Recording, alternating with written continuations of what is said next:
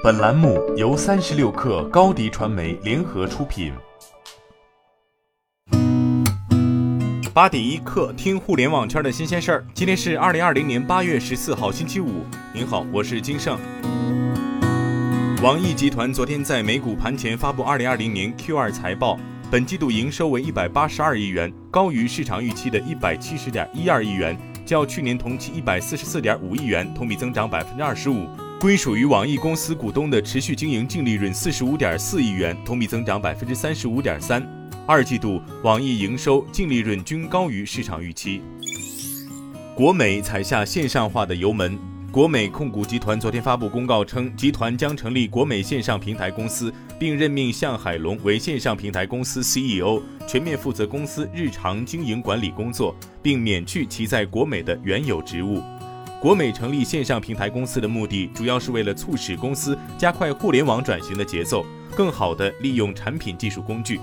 通过产品技术的赋能来推动公司电器、家装、火锅食材、生鲜等业务模块的发展。通过建立线上平台公司，国美还将打造统一的数字化会员体系，创新各类营销运营工具及其玩法，从而促进运营能力提高与用户转化。近日，京东快递宣布全面启动时效大提速计划，尤其是加快东部沿海及中东部核心城市群范围内及城市群之间的快递流通效率，强化公铁空一体化网络能力，提升消费者寄递体验。据悉，此次时效大提速将持续至九月底完成，共涉及北京、天津、上海等十余个省市的近百个城市。随着该计划实施，京津冀、长三角与粤港澳大湾区在内的核心城市群将实现互发时效二十四小时送达全覆盖。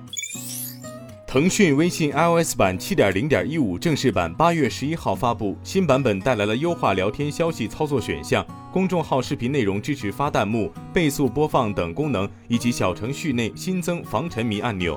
除此之外，在最新版本的微信中，拍一拍也可以撤回了，两分钟内长按拍一拍消息即可撤回。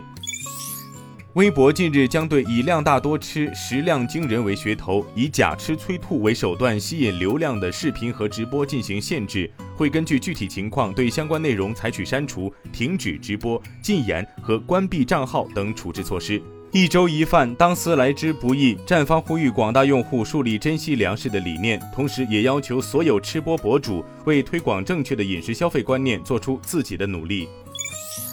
在昨天的央视新闻相对论节目中，董明珠回应了“如果再跟雷军打赌，赌什么”的问题。董明珠说：“格力在空调领域拥有核心技术，现在是走在领先地位。格力要在保持主业不变的情况下，让中国的装备在世界上叫得响。请雷军提出自己行业的目标。”苹果中国近日发布《苹果2019至2020年度中国企业责任报告》，报告显示，在新冠疫情期间，苹果向中国扶贫基金会捐赠五千万元。自2010年 App Store 在中国上线以来，开发者们通过 iPhone 和其他苹果设备上面向全球用户销售，所赚取的收入已超过两千亿人民币。今天咱们就先聊到这儿。编辑崔彦东，我是金盛，八点一刻，咱们下周见。